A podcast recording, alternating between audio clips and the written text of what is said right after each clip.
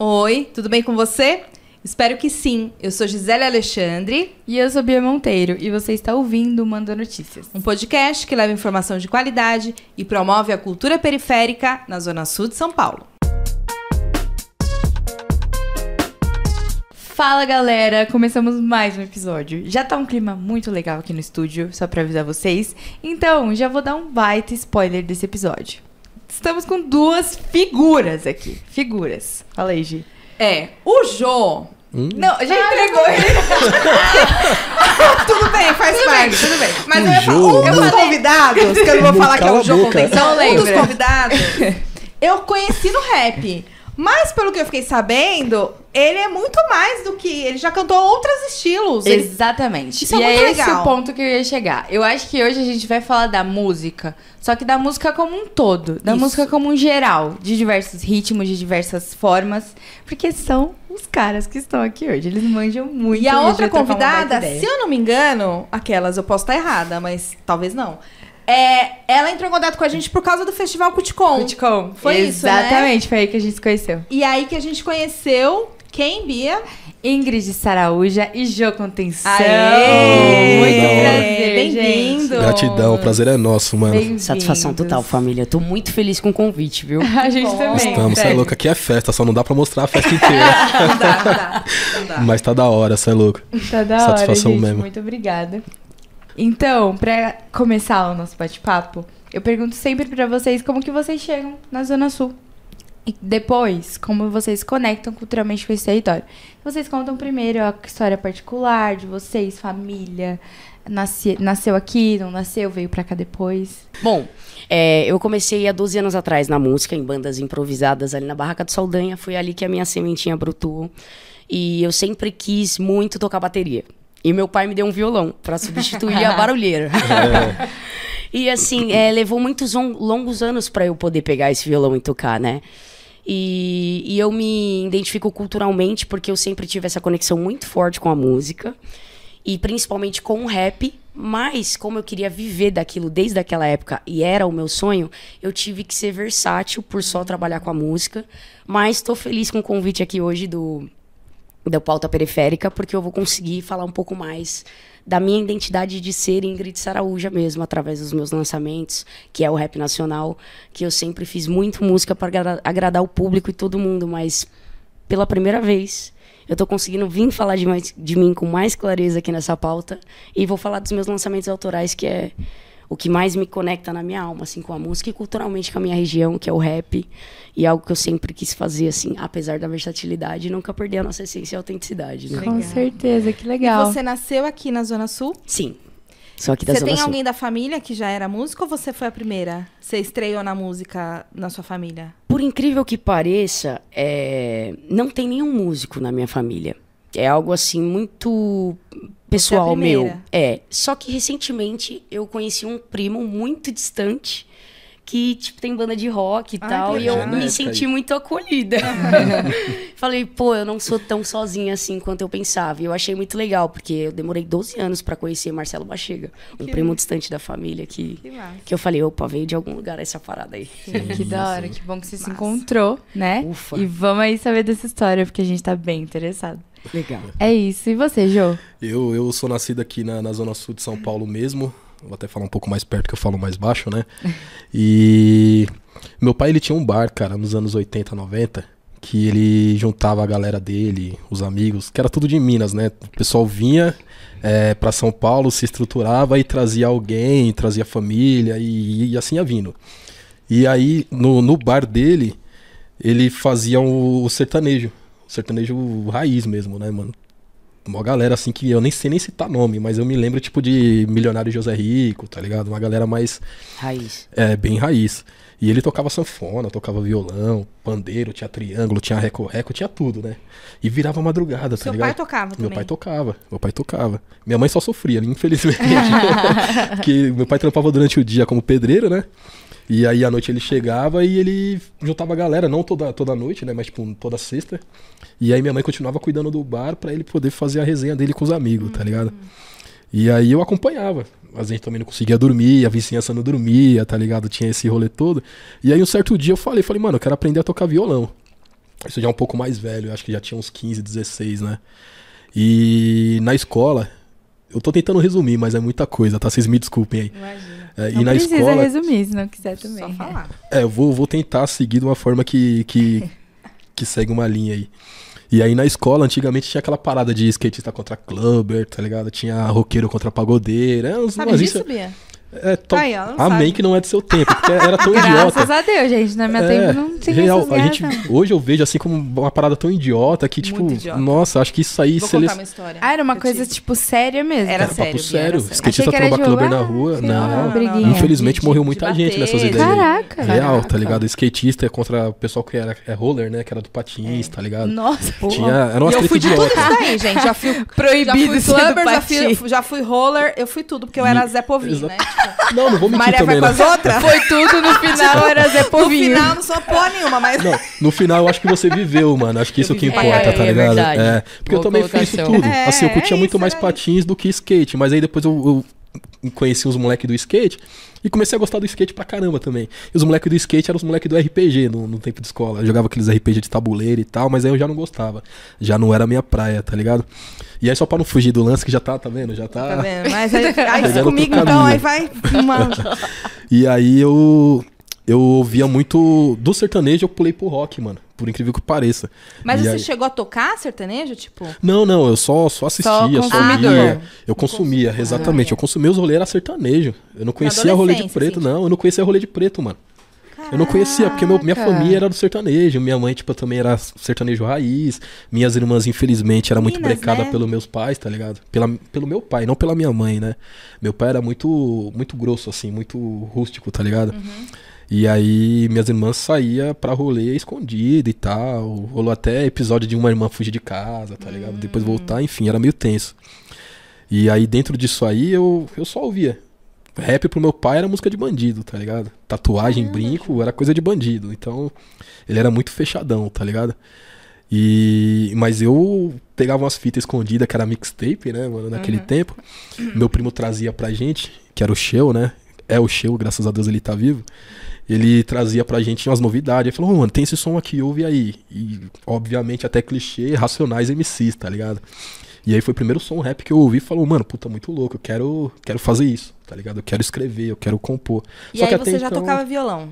Ainda não. Ainda não. Ainda não. E eu, isso com que idade, Jô? Eu, eu tinha 12 anos nessa idade que eu descobri, tipo, é, é nacionais. A gente é, tem quase a mesma idade ou não? Eu, Você é tenho, é eu vou fazer 3,6 agora. Em é. dezembro agora eu faço 36. Mas acho que é próximo ali, né? Uhum. Diferença de 4 anos. É. É, basicamente. Você começou cedo a consumir, né? Sim, sim. Mas a gente consumia com essa idade mesmo. Exatamente, acho. porque assim, era, era a distração e diversão. É. Uhum. Não tinha internet que nem tem hoje, que você tem na mão, né? Sim. Internet era discada e sala de bate-papo wall. Eram as paradas que nem todo mundo tinha, mano, tá ligado? Eu tinha um amigo que tinha. A gente se reunia na casa dele para poder ficar trocando ideia no bate-papo wall, mano. É. E a gente conheceu muita gente assim.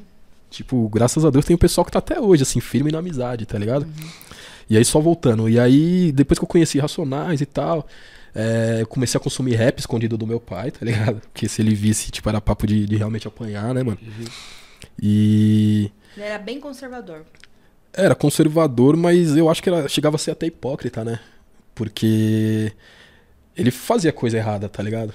Ele, uhum. tipo, era meio desviado, tipo, do, do lance de, da família perfeita ali, né, mano? Sim. Então, para mim, eu, hoje eu entendo que era meio hipócrita, mas é pai, né, mano? Respeito é. e tal. E ele deu o que ele tinha para dar, tá Sim, ligado? Então, exatamente. não tem papo de rancor nem nada. Eu tô contando só a real mesmo, né? E aí na escola, como eu era do rock, eu comecei a consumir rock e tal, tinha os moleques do pagode, ficava aquela gente idiota assim, ah, os roqueiros aí, rosqueiro, né? Que os moleques ficavam zoando, né, mano? tipo, não sei nem se pode ir pro ar aí, se puder cortar, da hora. Mas Imagina, tinha muito disso. Cortar era... pra quê? Ah, não, porque era um preconceito ridículo, né, mano? É, mas tem que ser assim, falado, tá né? Tipo, e é, aí um ficava zoando tá, os, os pagodeiros, mas eu não lembro nem o que, que nós zoava eles, mas nós zoava também. Aí ficava nessa troca aí. E aí um amigo meu também, que infelizmente já não tá mais aqui, ele era muito eclético. Tipo, ele foi um cara tudo. que me deu um norte assim pra música, tá ligado? Meio que me colocou no eixo, tá ligado? E aí ele falou, mano, eu ouço rock, mas eu também ouço, tipo, MPB, mano. Meu pai e minha mãe em casa é do samba, tá ligado? Então, tipo, no, os caras tá zoando e tal, mas nem leva pra, pra, pra alma, porque às vezes os moleques é fechado na vida, ou é, é infeliz, é, sei lá, tem outros problemas deles em casa. O moleque já era pra frente. E fica nessas rinchas idiota aí que não cabe a nós. Eu falei, não, da hora. E aí eu conheci a mãe dele, conheci o pai dele, tipo, meio que me adotaram, tá ligado? Que tipo, real, um respeito até hoje, assim. Hoje eles moram no Embu das Artes. Mas morava na região do Piraporinha nesse tempo, né? Perto da escola que a gente estudava, no Cia Pantoja. E aí ele me, me apresentou vários CDs de, de acústico MTV, tá ligado? Uhum. Tipo Cidade Negra, Capitão Inicial, Charlie Brown Jr. Acabou. Mano, muito boa, nem falo, ô, ô Ingrid. Oh, e aí eu falei, ô, oh, mano, eu vou. Vou.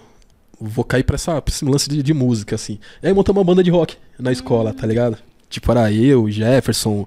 Ele ficava meio que na produção, tá ligado? Aí tinha o, o Jesus, que era um mano que tinha o cabelo longo, tá ligado? O cavanhaquezinho chamava ele de Jesus. O primo do Jesus era o baterista. Era uma banda bem. Bem fuleirinha, cara. A gente ensaiava, mas na hora do vamos ver, saía tudo fora de compasso, tá ligado? e aí nós fez um, um show na escola, no Sim Pantoja. Final de ano, tinha esse negócio de não sei o que cultural, uma parada assim. E a gente levou a banda lá e a gente tocou Planet Ramp. Nossa, aquela tá Planet Ramp. E aí tocamos aquela do D2, mais, mantenha, mantenha o respeito o nome da é. música, né? É. E aí tocando, Nossa, tocando, tocando, gente. tudo fora de compasso. Eu era o único que manjava a letra, então eu tentava pegar a bateria, só que a bateria saía fora. Aí a bateria já não ajudava, aí eu ia pelo baixista, também não ajudava, eu fiquei bravo. Eu falei, mano, eu cantava, já, cantava, já era vocalista, tá ligado? Caraca. Legal, que E aí eu fiquei irritado, só que assim, falei, mano, não, nós é um time, mano. Nós tá no palco, vamos até o final. E aí tocou tudo é errado, tudo zoado lá, mas tocamos. Todo mundo se frustrou. porque a gente achou continuar. que ia ficar legal, pelo menos igual um ensaio. Só que eu acho que todo mundo ficou nervoso. É, mó galera. Difícil, é difícil. E aí não rolou, tá ligado? Mas nós continuou. E aí depois disso a gente entrou no festival de uma outra escola, o Antônio Manuel, que fica lá no Jardim São Luís também. Ali, tipo, só tinha skatista e tal. E aí rolava várias bandas, tipo, que fazia cover, fazia cover do Dead Fish, tá ligado? Muito fazia bom. cover do CPM22, mó galera. E aí nesse festival a gente também não tocou muito bem. Aí eu falei, mano, vamos parar ou nós vai ensaiar bem, né, mano? Aí nós parou. Ali dali a gente largou, é, ali abandonou, que foi melhor, né? Aconteceu também, já aconteceu isso comigo também. Já entrou em banda? Opa! O que, que eu não fiz na minha vida, né? De dançarina de axé a tudo, gente. Passei por tudo isso. Já, sabe o que eu ia contar, né? Na minha é. época de clubber. aí eu ia pra escola com cabelo verde, uhum. com, com, te, com, Adidas, né? Era a, a, aquele clássico Adidas. Uma vez me pegaram com cabelo no ônibus. Verde. cabelo verde. E jogaram meu tênis pra fora do ônibus. Nossa, mano. Essa clubber. E aí jogaram meu tênis pra fora. Eu tive que descer do busão. Clubber era o, o que mesmo? É música eletrônica. Ah, tá. E aí, quer dizer, eu já passei por várias coisas, mas eu era rebelde também da escola. Ah, você, que... você usava os piercings, usava os piercings já. Minha mãe comprava os piercing falsos pra mim, eu já usava. é, porque tinha essa identificação naquele tempo. É, tipo, quem usava muito piercing era punch, era Jogaram tênis pra fora. me jogavam no lixo, me jogaram no lixo dentro da escola. É isso que ele tá falando. Uhum. Meu, era, é, a música, é, é ela levava... É, ela que fazia os grupinhos. Então, se você usa, ouve música eletrônica, você é clubber, você é desse grupo. Exatamente. Se você ouve pagode, você é desse grupo. Hoje, graças graças a Deus não existe isso mais. Amém. Eu acho que não. Porque assim, All Star era, era, restrito pra rock, roqueiro, É, né? exatamente. Né? Roqueiro, roqueiro usa punk, tá ligado? All Star. É. E Como que vocês acham, então, que isso descentralizou? Não sei. Eu acho que foi naturalmente. Não, sinceramente. Eu acho que a gente evoluiu. Evoluímos. A gente evoluiu. Como? Eu acho que pegou uma galera Quem chegou aí e falou, para com essa palhaçada. É. Não, Porque, eu acho que assim, algumas leis, é, elas foram. Era cruel, era Algumas leis, elas entraram em vigor, né? Tipo assim, a polícia ela arregaçava, independente se era roqueiro, se era punk, se era rapper, a polícia arregaçava, era tipo dane-se, é, tá ligado? É, o pessoal deve ter entendido, Apenas pra que né? te quero. O centrão era os... Era, tinha várias tribos no centro. Tinha várias tribos. Várias tribos. Era rap, rock, skate, tava todo mundo ali. Só que todo mundo se respeitava. Era pique cadeia, né? Se pegar pra ver, né? É, é, que na cadeia, no banho de sol, tem essa parada, é, né, assim, mano? Tipo, fulano mexicano. Não, e pode crer, no centro ficavam vários grupinhos, tipo, grupos rivais assim, é, espalhados. Perto. Mano, Mas, era só que ninguém louco, ia no né? território de ninguém, mano. Gente, tipo, tinha uma faixa invisível 90, ali, tá ligado? Da galeria, na rua ah, da galeria. Sobreviveu os anos Quem sobreviveu. Exatamente. Viveu é forte. Tinha uma linha invisível ali de respeito, que você não podia ir pra lá, que senão você se é, lascava, tá ligado? É, pode crer. Tinha. Nossa, agora eu nunca vi isso na minha vida. Que tribo você era? 94. E eu era emo. Ah, eu emo. Porque eu sou muito sentimental, ah. então eu me identificava total, Fresno, NX0 e pá. Mas assim, pra começar a ouvir Você era emo daqueles cabelinhos assim, ó? Então, é, eu nunca consegui chegar no cabelinho. Tipo cabelinho igual, sabe? Não, as roupas mais preta e branca, pá, no máximo um vermelhinho, tá ligado? Era assim, não era? Mas assim, é, eu, eu sempre fui muito versátil. Eu fiquei um tempo no emo, mas eu tava me descobrindo, então eu, uhum. eu tipo, nunca fui de uma tribo. Por exemplo, meu pai me identifiquei muito com a parada. Eu tive uhum. só uma tatuagem até hoje, porque eu sempre tive essa criação muito. então eu não podia tal, sair né? muito assim da minha da minha linha ali que era proporcionada para mim, tanto que é, mais pra frente a gente pode falar no meio do podcast, né? Eu saí da minha casa, eu fui morar numa república de música, porque eu não, não gostava de viver nessa, muito nessa Sim, rédea é muito, e ter é. esse controle. Eu nunca gostei muito, graças a Deus, depois com o tempo, né? A gente vai tomando rumo na vida. Eu fui muito rebelde. E aí a gente vai, vai se desenrolando com o tempo e, e chegando mais próximo do que a gente curte mais, né? E como atualmente não tem muito isso, e a versatilidade é algo que acompanha muitos cantores e artistas hoje, até os músicos, né? Uhum. Tem que estar tá atualizado. Sim. Então é algo que, assim, é, eu amo essa, esse meu mix de uhum. versatilidade. Por exemplo, eu tenho música rap que vai lançar agora em samba, em reggae, em trap, e eu quero que o pessoal conheça essa conexão, tá ligado? Eu fiz uma música para minha esposa, né? E é engraçado que meu pai, ele era muito rígido, ele falava, ah lá, dona da favela lá. Falava dela. Aí eu começo o samba e de repente lá vem ela, dona da favela. então depois eu falo, ela chega a botar uma banca, mete uma marra se o papo é reto, é correta, não baixa a guarda. Então assim o samba, o funk, todos esses estilos que a gente está falando agora, a gente pode né? ser tudo um pouquinho. A gente pode é. ser o que a gente quisesse, é. sabe? E a gente pode mudar também. A gente falou isso, isso. na Naira, né? Uhum. Que ela mudou do rap pro samba. E, mano, sim, tá tudo legal, certo. sim. sim.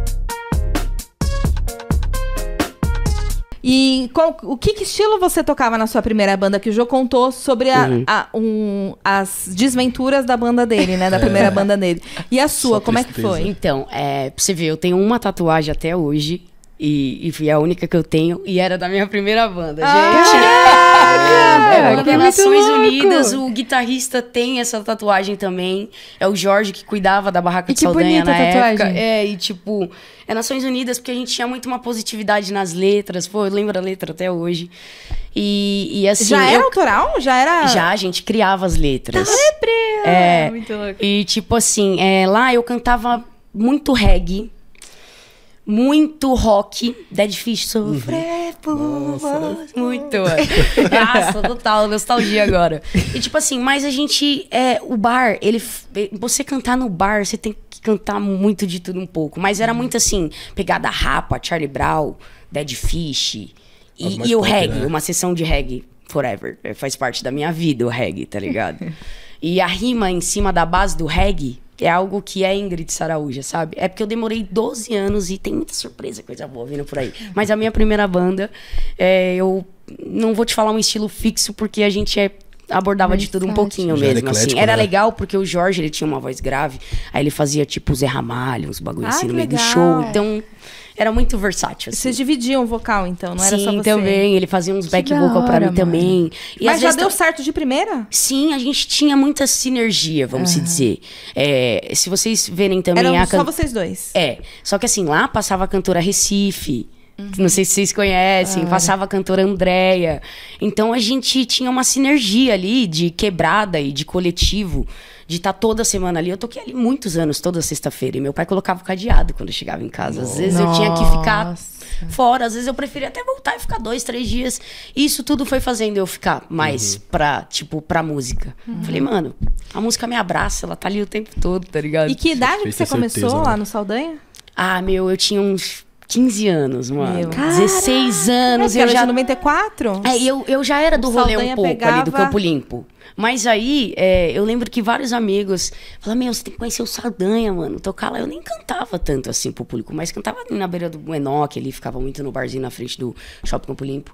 E aí, quando eu conheci lá, mano, falei: Puta, ali foi uma grande vitrine, aprendizado, experiência. Conheci muita gente, muita. Uhum. Eu fiz o show no Sesc Campo Limpo essa semana e eu vi gente daquela época Olha, lá. Que, que legal. Que nesse tempão não me acompanhou. Então, tipo.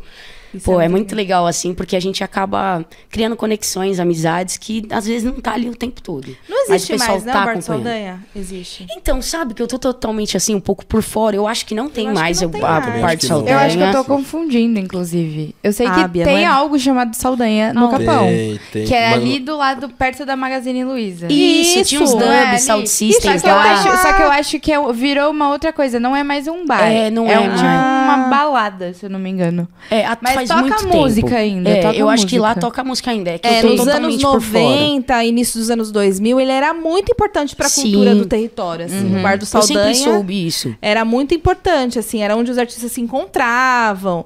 Tinha umas coisas erradas também. Festivais lugar tem, né? também. Eu acho e que aí, ainda eu tem. não ia muito. Sim. Saldanha acho que foi pra aquela região ali, tipo Sarau Coperifa, né? Pra Isso, região do. exatamente. Naquela época, sim, sim. Foi, foi mesmo. Muito legal você lembrar, olha.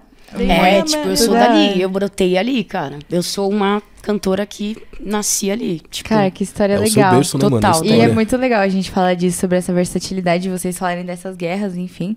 Que, mano, você perde muito se, se privando a um estilo de música, muito. cara. É, a não, música ridículo, é tanta é ridículo. coisa. Era ridículo, gente.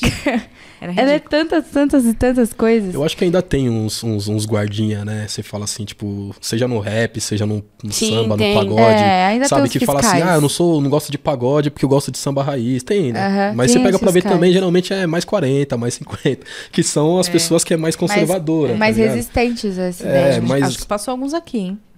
Será? Eu Pode acho. ser, não, É. pode ser. Pode ter É, passado deve sim. ter, deve ter. Porque infelizmente tem, hoje no rap, tem, tem muito cara que, tipo, ah, fulano não é rap, tá ligado? Fulano não canta rap. É, eu acho que Tipo, tem quer muito rotular o que isso. você faz, tá ligado? E às vezes esquece até o próprio trampo, tá ligado? Infelizmente, assim, é uma parada que a gente vive no dia a dia, conhece pessoas assim no dia a dia, e aí você meio que você exclui essa parte, aí você fala, não, mano, vou fazer meu corre. Tipo, se eu sou rap pra fulano ou não, tipo, é opinião, É. opinião dele, tá ligado? E aí, às vezes você não faz um bagulho que é só rap. Você faz que nem a, a Ingrid faz. Puxa um rock, puxa um reggae, tá ligado? E a pessoa fala, é, quem é rap é rap, tá ligado? Quem é rap não é reggae. Tem muito isso, É, infelizmente, acho né? que. Mas que a é gente, verdade. a gente não, não dá muita bola pra esse tipo de gente, não, porque a arte é nossa, né, mano? É. A arte é nossa. Eu gosto de. de ne- não me comparando, quem me dera, tá ligado? Ser um artista que nem ele, tipo o Criolo. Criolo eu acho um cara Nossa, Fodástico. versátil pra não, caramba. ele é, ele é como pessoa também, tá ligado? Porque a gente já trombou ele pessoalmente, acho que até Que você deve ter trombado ele pessoalmente, você sente que a energia dele é positiva, porque ele é assim, tá ligado? E ele é um cara que ele não se rotulou, mano. Ele Mas é um cara que- muito vivido também, né? E sofrido, né, mano? Sofrido. exatamente. Eu acho que isso também faz um pouco da pessoa, sabe? Sim. Tipo, Sim. o- os perrengues que você passou na vida Sim. te deixa um pouco mais. Isso é, pra quem aprende, né? Exatamente, tá quem aprende com as porradas, Tem quem né? aprende observando e tem quem aprende sofrendo e tem quem nunca aprende, É, infelizmente. é, é. E o crioulo, eu acho Quem, que ele tem é um... rep- quem replica aquela, aque- aquela, mesma, aquela mesma dor que você sofreu, né? O- acaba sendo é, que- é que- o, o oprimido que o, é, o exatamente. oprimido que, o- Que é. vira o opressor. corta é. Depois aí é isso, mas é isso. Então, mas é muito isso. E o Criolo, ele faz tudo, mano. Eu acho ele um artista completo, mano. Completaço, completaço. Eu sinto até saudade de ver, tipo, o show dele na quebrada, porque tá mais difícil, né, Ai, hoje em quem dia. sabe? Ó, É. Ai, queria Quem tanto, sabe, Já É meu pensou? sonho, é Ah, sonho. até eu quero vir aqui se ele vir aqui no Vamos aí, Criolo. Tem demanda, ó. Marca Tem o gente dele aí, pedindo. fazendo favor. Ai, por favor. Tá na boca do povo, hein, Criolo? Ai, É E isso. ó, eu acho que a gente tinha que abrir esse show do Criolo aí, cara, porque nós deu a Com ideia. certeza! Com com A gente certeza. tem que tomar posse dessa Com bênção. certeza. né? Exatamente. A gente com pode abrir seu certeza. show, não precisa nem cantar. A gente só precisa falar, ó, com vocês, crioulo. Tá ligado? Tá suave, já tá bom. É verdade. ideia, Peguei a, gente. peguei a. Anota aí, ô, produção. Próxima programação do Cuticom. Gente, mas é, você deu esse exemplo do Criolo. E tem o Marcelo D2 também. O Marcelo Também. D2 é super Versátil, né? versátil. Ele começou no rock, Sim. foi pro reggae, foi pro samba, foi pro rap. E é um artista completo. Foi pro incrível. cinema, tá ligado? Exato, foi pro cinema. louco, aquela E série a gente dele tava lá é bem falando louca. sobre esses preconceitos que tem com, com as pessoas. O Emicida, quando lançou o Amarelo, ele mudou um pouco a temática, né? Sim. Da, sim. da, da narrativa, da, da pegada também. E foi criticado pra caramba, mano. O pessoal do rap falou, não, o Emicida se vendeu, Uhum. se, se doou. O cara só mudou a narrativa pra uma coisa que ele... Fez o que ele queria fazer. feito, Você pega o Brau, tipo o exatamente. Brau. O Brau sempre Brau. quis fazer um soul, Ignition. né? Exato, Brau, Mudou, fez o que ele quis exato. fazer. Muita gente falou, ah, não, não gosto porque não é rap. Mano, ele fez o que ele quis, irmão. Você gostando ou não, tá ligado? Exatamente. Ele é o Mano Brown, mano. E ele deu, ele Você deu uma ou não, ele vai entrevista. continuar sendo o Mano Brown, mano. Ele deu uma entrevista, inclusive, falando. Acho que foi em um do- dos festivais grandes que ele apresentou a primeira vez, o, a Bug, o Bugnipe. Uhum. E aí ele falou: Isso aqui é, sempre, é, é o que eu sempre quis fazer. É o que eu sempre Sim. quis cantar. Eu só não conseguia, porque ele entende que o que Não, ele, ele fazia. falou isso pra mim primeiro. Ó, exclusivo, viu? Vocês têm Festival Percurso, lembra? Que ele foi no Festival Percurso. Sim, foi Era, no Percurso é, ou foi no per... Feliz? É, não acho lembro. Que foi no Feliz, lá no, ele foi na Praça, no, do, Campo Praça Limpo. do Campo Limpo. Isso, acho que foi no com Feliz. Com o seu Jorge, ele apresentou Eu, é o Bugnipe. Bugnipe. A gente tava lá. Foi é. lá que ele deu essa ideia, né? Então, e aí ele falou comigo isso. Ele falou: Meu, eu tô fazendo o que eu sempre quis fazer. É esse tipo de música que eu gosto. É. E, e foi vou muito te falar, legal. Foi um mega show. Foi mega show. Foi sim, muito show. top. A pessoa tava fazendo, mano, o que ela falou agora. É, é, sim. Tem, mano. Tá ligado? É e, e é um CD que é o quê? 2016? Foi Tem uma cota é. já. Tem uma cotinha. Mas assim, é, Mano Brown é universal. É. Você pega o CD do Racionais, acho que é 2013, né?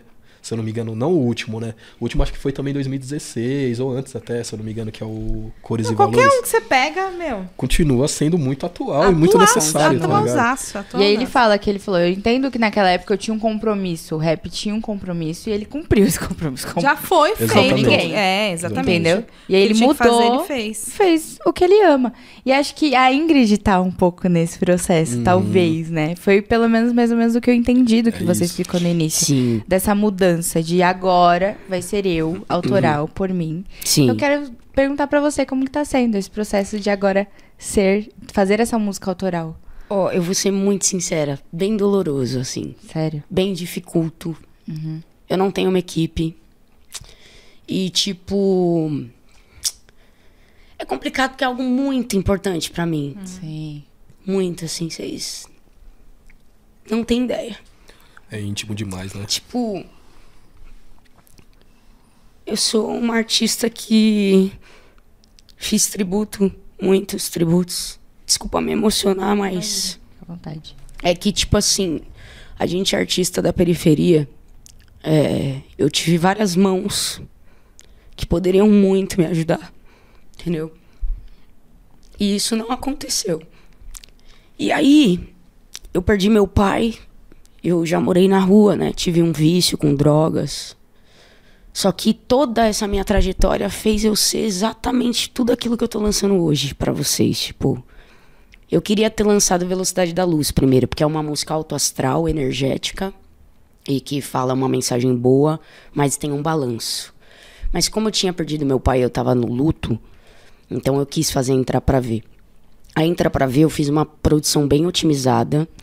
Eu fiz a gravação da música com Atalaia Produções e ali eu falei assim: bom, eu tenho um cronograma de três meses para cumprir. E fechei a gravação do áudio e do clipe. E eu falei, mano, vou bater uma foto de capa. Vou aprender como eu, eu registro o fonograma na Abramos. E eu quero subir no meu nome. E vai ser tudo aqui na raça, tá ligado? A segunda campanha não. Eu já fiz um making off. Já peguei uma produção maior. Investi um pouco mais de grana. É, e a terceira ela já é maior. Então, às vezes a gente fala assim: meu Deus, será que eu vou dar conta disso? Uhum. Porque o, o networking, o backstage da música, eu sinto ele um pouco tóxico, onde as pessoas não querem construir com você.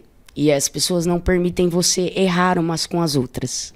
E eu consegui muito construir isso com o Jags MC, por exemplo, que é um amigo muito querido. E a música, é para você ter uma equipe, às vezes as pessoas não vão pelo sonho. Então a minha dificuldade é essa. Então, tipo, eu invisto muito, eu canto no barzinho, acumulo duas contas de luz e pago a produção do próximo. Então, eu mudei todo o meu planejamento de foco na missão, que é o terceiro planejamento, porque eu estava já tendo muito essa dificuldade de não ter uma equipe e eu não tenho empresário. Meu empresário é Deus mesmo. Eu acredito muito na parada espiritual mesmo da bala. Eu vou falar um pouco disso. Então, nesse terceiro, vou dar já um spoiler aqui. É, pode dar um spoiler, né? Eu vou contar, vai. é, e o que, que eu fiz? Eu, eu sempre tive uma camiseta. E eu sempre quis ter uma equipe. Então eu fechei com uma equipe de uma faculdade de uns estudantes que vão confeccionar, porque eu acho que ouvir a música é interessante, mas a gente pode vestir o artista. Com certeza. A gente pode consumir a alma do artista, tá ligado? Então eu fiz uma parceria com esse pessoal que vai lançar camisetas específicas com foco na missão. Que da hora. E além de ter fechado também uma parceria com uma marca independente, Alright, que vai fechar óculos, preços acessíveis pra gente dar quebrada, assim. Uhum. Pra gente consumir também esses óculos que vai ter esses designers, esse streaming, esse branding em cima dessa música. Por quê? Porque sozinho eu não consigo. E eles vão me ajudar muito E eu vou ajudar eles e eu. E tudo que eu tô fazendo, eu não quero nem ter lucro do óculos, nem ter lucro da camiseta. Eu quero que a minha música alcance as pessoas e que o trabalho deles sejam enaltecidos. Porque aí eu já tô com a minha equipe. Eu não posso ter um técnico, um hold, nem um audiovisual foda. Eu sou apaixonada por audiovisual, mano. Se eu não fosse cantora, eu estaria nas câmeras, com certeza. Porque. Por isso que eu capricho muito nas produções. E a minha maior dificuldade é esse é a oportunidade é, eu acho que enquanto editais, palcos, equipamentos públicos, contratações em casas de cultura foi igual caviar pra gente, mano. Tipo, nunca vi nem comi, só ouço falar. tipo, vai ser algo muito difícil ainda, né? E engraçado que tem uma vez eu tava fazendo um show no Buda da Arte, já tô finalizando, e eu conheci um, um escritor, é, não vem ao caso assim o nome dele agora, muito foda da cena. Ele fala que ele é da época dos dinossauros, ele já tá há muitos anos no rap. Ele falou, pô, mano, ele criticou assim. É, pessoal ali da Sul tá fazendo uma batalha de rap de lésbica. Eu sou homossexual. Uhum. E, tipo, eu não me identifico. E eu entendi o que ele quis dizer. Porque a gente que tá fazendo rap sério não aceita uma condição. Inclusive, eu quero ressaltar aqui que minha letra ela fala assim: tá ligado? Tem uns lances na vida que eu pulo mó alto. Os malandros sem peça na rua me toma de assalto. Eu falo especificamente daquelas empresas que ficam na beira ali da contratação. É um assunto polêmico, uhum. mas que é, é essa dificuldade que eu tive, sabe? De eu querer chegar com a minha banda, de eu apostar minha ficha técnica e eles escolherem o meu repertório, o que eu ganho, onde eu vou receber, quem vai me representar. Isso tudo me, me incomoda. incomoda é. E, tipo, como artista, se quer ver eu ficar muito puta, a gente tá aqui fazendo amizade, mano, e o pessoal tá fazendo negócio, tá ligado? Tipo, porque eu sou muito coração, tá ligado? Uhum. Então, tipo, a minha maior dificuldade no resumo todo é isso: falta de equipe, de apoio. Mas eu sou muito independente, assim, e eu corro muito fazendo festivais como o Saraújo Art Festival, que tem exposição de arte, discotecagem de DJ, banda, fazendo meu próprio rolê, assim. E eu vendo ingresso para poder pagar a equipe técnica. Que aí quando você vê é várias pessoas trampando, recebendo uma ajuda de 60, 70 conto, mas que você vai ver é mó grana, né? Por exemplo, eu fiz um investimento de fazer uma apresentação no Sesc Campo Limpo. Assim, do meu bolso mesmo, não estava nos meus planos esse show, a produção estava tomando muita conta. E eu, mas eu falei, porra, vou correr agora? Falei, não vou fazer, não é possível, tá ligado? Como eu não tenho uma equipe, a dificuldade é essa. Um, às vezes o músico não podia, tem que contar com outro, às vezes o cara não podia. Então, eu queria muito que o backstage não fosse tão tóxico assim, fosse mais acolhedor. Que as pessoas quisessem permitir errar uma com as outras, porque a gente está aqui nessa evolução humana para isso. E construir uns com os outros. Tipo, e, e, já aconteceu assim, eu me sinto até mal, porque algumas pessoas me chamam para fazer algumas coisas, gente com eles já há 10 anos. Fala, pô, Ingrid, aquele papo que a gente tava trocando ali fora.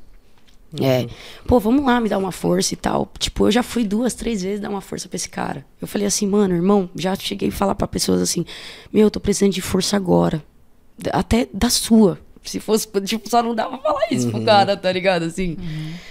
Então, essa é a minha maior dificuldade como artista hoje, sabe? Conseguir bancar a produção e é do bar mesmo. Eu canto no barzinho junto, junto, junto e pago. Aí junto, junto, junto e pago. E às vezes, tipo, atropelo umas coisas em casa. Tipo, é bem complicado eu encontrar o equilíbrio. Mas eu nunca perco o capricho, tá ligado? O capricho é o principal, assim. E nessa terceira música, ela vai abordar muito como é difícil eu, como mulher, viver na música hoje. Tipo, eu acho que vai ser esse assunto principal, tá ligado? Porque eu trabalho como esposa, estou com ela, vai fazer oito anos. E a gente volta muito de madrugada, a gente dirige muito no trânsito, a gente passa situações assim complicadas como mulher. E é muito difícil você sentar numa mesa e cobrar o seu cachê como mulher hoje. Uhum. E por incrível que pareça, quem me conhece, é engraçado, tem uma contratação que me deixou muito reflexiva. Eu falei, mano, eu não quero isso para minha vida.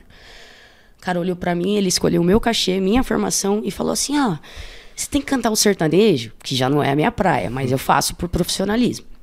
É, mas tem que ser mais animado. E, tipo, eu sou muito enérgica, tá ligado? Eu peguei e falei assim: porra, mano, esse cara não tá me tratando como eu mereço ser tratado. Então. Né?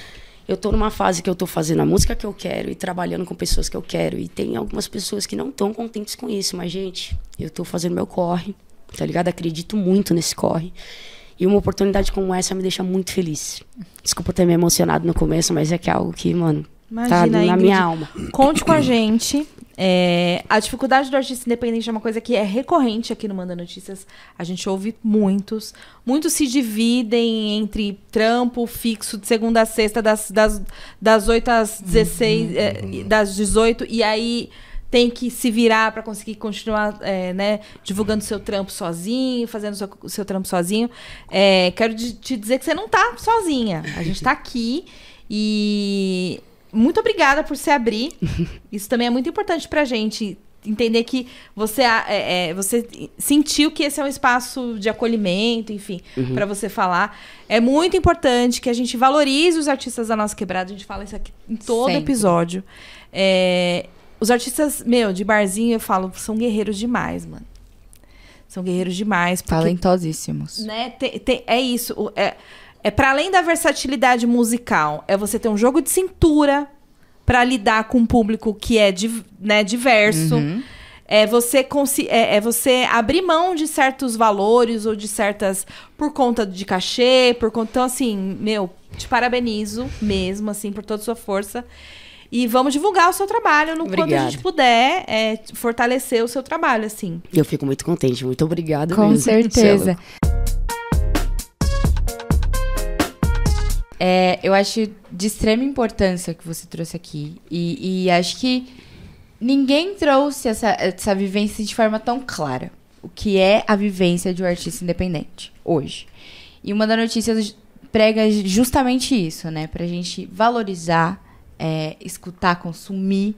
E teve uma fala da Rose Dória em um dos episódios ao vivo que a gente gravou lá no Sesc, que ela fala que nada aqui se constrói sozinho né? A gente é coletivo, a gente precisa dessa força, às vezes a gente, né, não tá com força para fazer, e aí a gente vem, pega a força do outro, e isso é muito legal. Então é isso que a gente falou, pode contar com a gente, é um espaço muito muito bacana para você compartilhar esse, essa vivência e esse conhecimento que você tem aqui no Manda Notícias. E também tem outra fala do Dom Bruno, no episódio que a gente falou de é, instrumentos de Sopro. de sopro. E ele falou que da ponte pra cá a gente não faz networking, a gente faz conexão. É. Então não é, não é, ai, vamos fazer aqui um trabalho e tal, não é isso. A gente não se é conecta média, né? mesmo. Exatamente, é. A gente se conecta, a gente entende, porque a gente tem vivências próximas, né? Sim. Então, mano, continua no seu corre. Seu trampo vale a pena pra caramba, porque a mina é talentosa pra caramba, tá? É, então, é, é isso, fica a dica. E antes é de isso, conhecer, já é seu fã, mano. Às vezes esse negócio de, ah, eu sou seu fã, cai muito como falsidade, né? É. Quando você não conhece a pessoa, né? Você fala assim, mano, sou seu fã, cara. E eu, quando eu vi seu corre com o Diegues, que o Diegues eu conheço também já de um, de um tempinho, né, mano? E aí eu falei, pô, o Diegues vai fazer um. Ele postava uns tecos, uns, uns make-off, né? Sim. Do, do, clipe que vocês iam lançar fez uns e cortes, tal. É. é, ele tava lançando antes de lançar o, o, clipe e tal. E aí eu vi e falei, pô, o Jag tá, tá, tá bem, assim, tipo, porque eu também perdi um pouco do contato com ele, né? Eu conheci ele do tempo que ele morava, acho que em Santos, ele vinha pra São Paulo. Verdade. Tipo, era uma correria do caramba. Caixarinha esse, meu mano. É, né? E ele é um cara da hora, tá ligado? Tipo. Ô, é um Jô, cara... e conexão é uma coisa que você tem muito com seus parceiros, né? Cara, eu, eu busco ter e eu sou um cara muito leal, mano. Real, assim. E às vezes eu eu eu sou meio sentimental por causa dessa lealdade, tá ligado?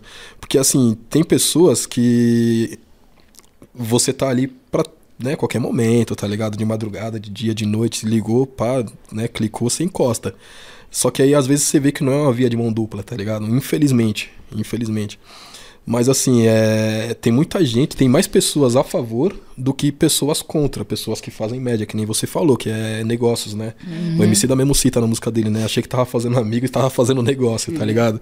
Tipo, e eu não, eu vou de coração mesmo, mano. Eu vou de coração. Só que eu também sou um cara na minha, sou um cara quieto. Muita gente não me conhece da forma que vai me conhecer no, no, nesse podcast ou no outro podcast que eu já fui também, de um parceiro meu lá do Grajaú, tá ligado?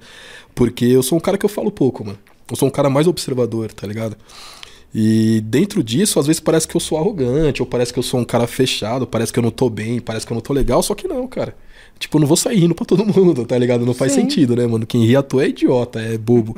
Então, mas quando eu tô com os meus, cara, eu sou, tipo, corpo e alma, tá ligado? Eu dou, dou sangue mesmo. E aí, dentro disso que você tava falando, Ingrid, eu acho que eu, eu, eu, eu acho que eu sou um cara de sorte, mano. De verdade, porque desde quando eu comecei a escrever até hoje, é, a maioria das pessoas que passou pelo meu caminho são pessoas boas, tá ligado? E eu comecei a escrever porque. Papo de relacionamento, né? Tipo, não deu certo, pá, eu meti marcha, eu saí fora, mas eu sofri, tá ligado? Uhum. E aí, para poder é, expressar o que eu sentia, porque eu não, eu não tive um, muitos amigos assim. Eu sou um cara que eu posso contar nos dedos quantos amigos, melhores amigos eu tive, tenho, tá ligado? E os que eu ainda posso contar. Então, naquele tempo, eram meus dois primos, e talvez um, um, um, outro rapaz que mora na mesma rua que cresceu comigo naquele tempo, mas a gente também não era tão íntimo para contar essas coisas, tá ligado? E aí eu gravei, eu escrevi umas letras, fiz um CD, tá ligado? Naquele tempo, gravei num Nokia velho, um Nokia aqueles flip, nem lembro, 64, não sei das quantas. Eu tinha um notebook velho da Positivo, tá ligado? Catei esse notebook, baixei um virtual DJ nele, peguei uns. Você mesmo produziu Mano, eu fui, tipo, o que ela faz hoje, tipo, fiz também naquele tempo, mas assim, hoje eu já não tenho essa cara. Você é uma mina que você seguiu, tá ligado? Hoje, se eu colocar você para fazer um beat, talvez você desenrole os beats lá e você mesmo faz.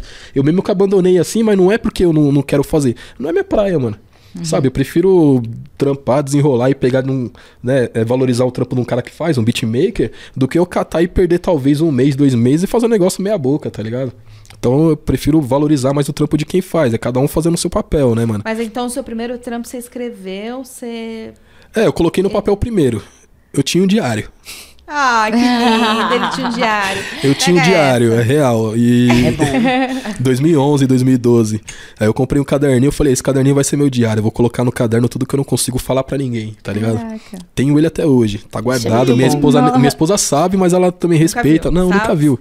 Nunca tá. viu assim, não quis. Não é, não, aquele, não tem a curiosidade. Aquele, aquele, não, é, foi um caderno normal. Cadeado, é, lembra? Ca não tinha cadeado. Eu comprei o caderninho, comprei o caderninho pequeno mesmo, assim, sabe? Não, nem papo de cadeado, nem nada. E aí eu comecei a escrever muita coisa, assim, que eu vivia, tá ligado? Papo de paquera, né? Tipo, pá, vou sair com fulana, vou trombar ciclana, tá ligado? Nossa, eu gostei do rolê, gostei disso e daquilo.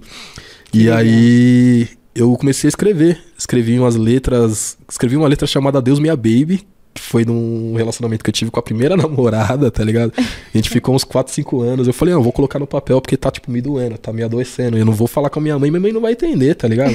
Sim. Minhas irmãs sempre me zoavam, tipo, ah, que não sei o que, pá, que eu sou o filho único, homem, mais novo, de quatro mulheres, tá ligado? Caraca.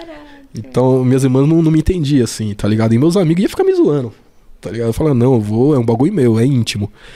E aí eu escrevi essa letra, depois eu fui escrevendo outras letras Teve amigo que morreu, tipo, no meio do caminho, um acidente de moto, tá ligado? E não era tão próximo, mas aí eu, eu sabia do corre do cara. E aí eu coloquei no papel também algumas paradas que eu soube.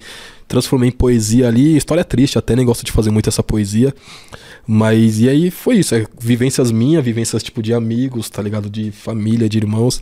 Fui jogando no papel. Caraca. Aí eu. Desculpa, eu te, te cortar mais. Uhum. É, isso é muito foda, porque, meu, um homem preto é, conseguir expressar o seu sentimento numa escrita, porque é isso.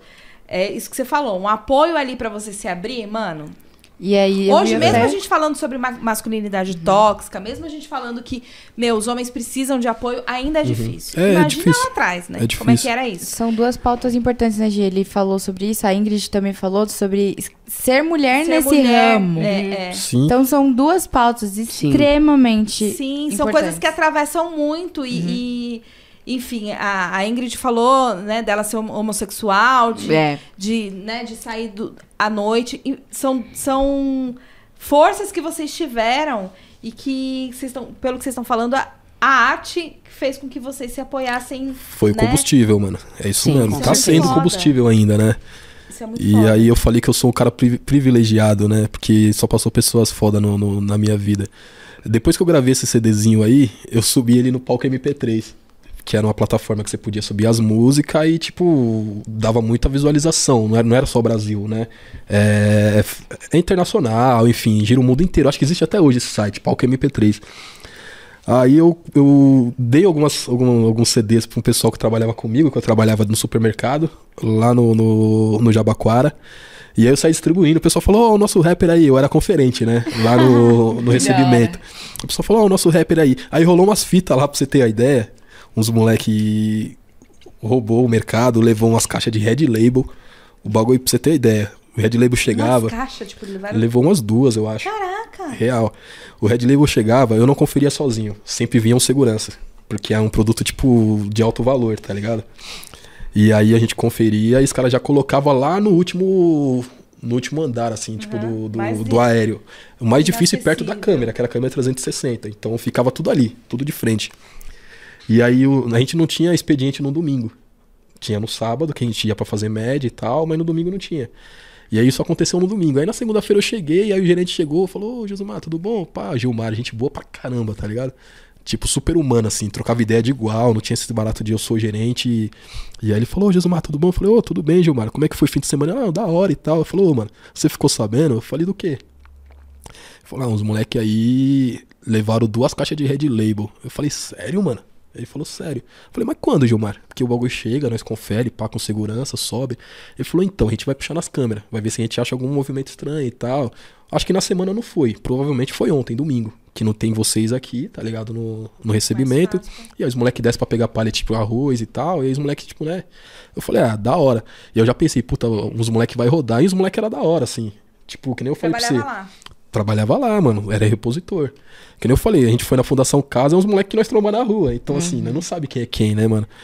E aí começou a circular esses, essas histórias e tal, pá, e aí segurança puxou na câmera, aí pegou um, pegou dois, pegou três, era um, era um grupo, mano. Era tipo uns seis, sete moleques. Caraca, velho.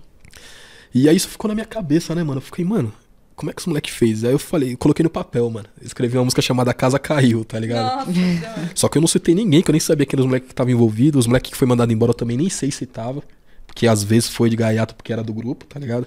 Então não faço nem ideia. E os moleques também nem chegou pra mim e falou quem tava. Então, tipo, fui mó isento, assim. Eu falei, ó, oh, vou escrever porque eu. Sabe, eu gostei da, da ideia, tá ligado? E aí eu escrevi essa letra aí. E aí o pessoal gostou, inclusive o gerente. Ele falou, Ô, Josumar, fiquei sabendo que você fez uma música aí, mano, do barato que aconteceu e tal. Eu já travei, né, mano? Falei, puta, ele vai achar que. vou rodar. É, a casa caiu pra que... mim. Ele vai achar que eu tava envolvido, tá ligado? Que eu dei a fita, que eu fiz esquema e tal, e nem. E aí eu falei, ah, Gilmar, eu fiz, né, mano? Mas eu não sei quem foi, mano. Se você ouviu o barato lá, você tá ligado que eu não cito o nome porque eu não faço ideia de quem tava envolvido, tá ligado? Mas eu achei que os moleques foi muito audacioso tá ligado? Porque ah. assim, se trampa é porque precisa do trampo, do dinheiro, sustenta a mãe, família, casa. E vai fazer uma fita dessa aqui dentro, mano, tá ligado? Aí ele falou, é, e tal. Eu falei, ó, oh, eu fiz sim. Ele falou, porra, legal. Depois você manda pra mim? Eu falei, mando. não tinha WhatsApp ainda, tinha Orkut, tinha outras paradas. Eu falei, não, mando, mando. Aí eu dei o CDzinho pra ele. E aí meu nome não era nem Jocontenção, porque Jocontenção é papo do cocão, né? Eu tinha o nome de Josimas. Que era tipo J-H-O-S J-H-O-S-I-M-A-Z. Tá ligado? E aí ele falou, oh, demorou, Josinho. Mas aí o moleque ficou circulando lá e tal. Conheci os moleques, os moleques ficou, ei, mano, fiquei sabendo que você caguetou. Eu falei, eu caguetei ninguém. Não sei nem... Nossa! Falei, não fiquei nem sabendo quem tava envolvido, não caguetei ninguém. Falou, é essa Caguetei música aí. música ainda, mano. Ainda rimou na cabeça é. da caguetagem. Eu falei, mas por quê? Por causa do som? O cara falou, é, o som ficou bem louco, mas eu acho que você caguetou. É. Aí eu falei, mano, mas como é que eu vou caguetar se eu nem sei do que que aconteceu, tá ligado? Aí eu falei, mas você ouviu o som todo? Ele falou, não, eu ouvi, mano, ficou da hora, eu tô zoando. Eu falei, não, da hora. é, da hora. Ufa. Mas eu falei, mas eu falei, realmente, ô fulano, eu, não, eu conheço os moleques tudo. Eu falei, mano, você acha que eu vou caguetar? Se liga, se vocês quiserem, vocês podem levar tudo aí, entendeu? Nada meu aqui, tá ligado? Eu só foi confirmo. Um Entrou polêmico. pra dentro, foi lá pro, pro CPD, os caras guardou, já não é problema meu, tá ligado? Aí ele falou, não, faz o som aí. Eu falei, a casa caiu, a casa caiu, tio, a casa caiu, a casa caiu. Eu falei, que caiu? Nada. Eu tô firme na pegada e se alguém me perguntar, eu não sei de nada. Puta que pariu. Não. Os moleques são doidão. Levaram uma caixa de Red Label em pleno domingão. Não é pressão? Não. Não tinha muitos prevenção. Os caras vêm da balada, não pensam na consequência. Então, se um rodar, os outros rodam, irmão. É tentador, mas se sujar com pouca merda, eu não. Eu tô bem, eu tô zen. E o Costinha tá também, sem maldade na amizade, tô firmão como ninguém. A cena é de cinema, tipo Homem-Aranha e tal. Quem sabe um plano perfeito, o assalto ao Banco Central. Mas foi fatal. A câmera flagrou a ação. Tava bem louco e não sabia o que fazia. Normal, não aguentou, respirou fundo e viu que tudo girava. Quando acordou, tava no carro. Não lembrava de nada. Ô cachaça maldita, por essa eu não esperava. Vou meter marcha. Passaram o resto do dia em casa, mas que loucura, mano. Os caras vêm para trabalhar, dá uns 5 minutos, não pensa em nada além de roubar, só quer faturar a festinha do fim de semana semana e se perder o trampo?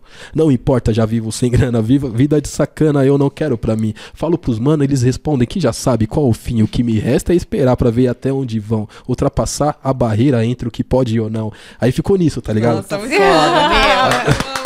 Aí ficou, eu falei, mano, eu não citei nome de ninguém, mano. Tipo, naquele tempo a saiu. Inspiração, hein? Não, Olha a inspiração que ele teve. eles ouvindo a música falando. Vai falar meu nome, eu vou falar meu nome. Do é, puta, tô ferrado, você né? Você fez essa na fundação, mano?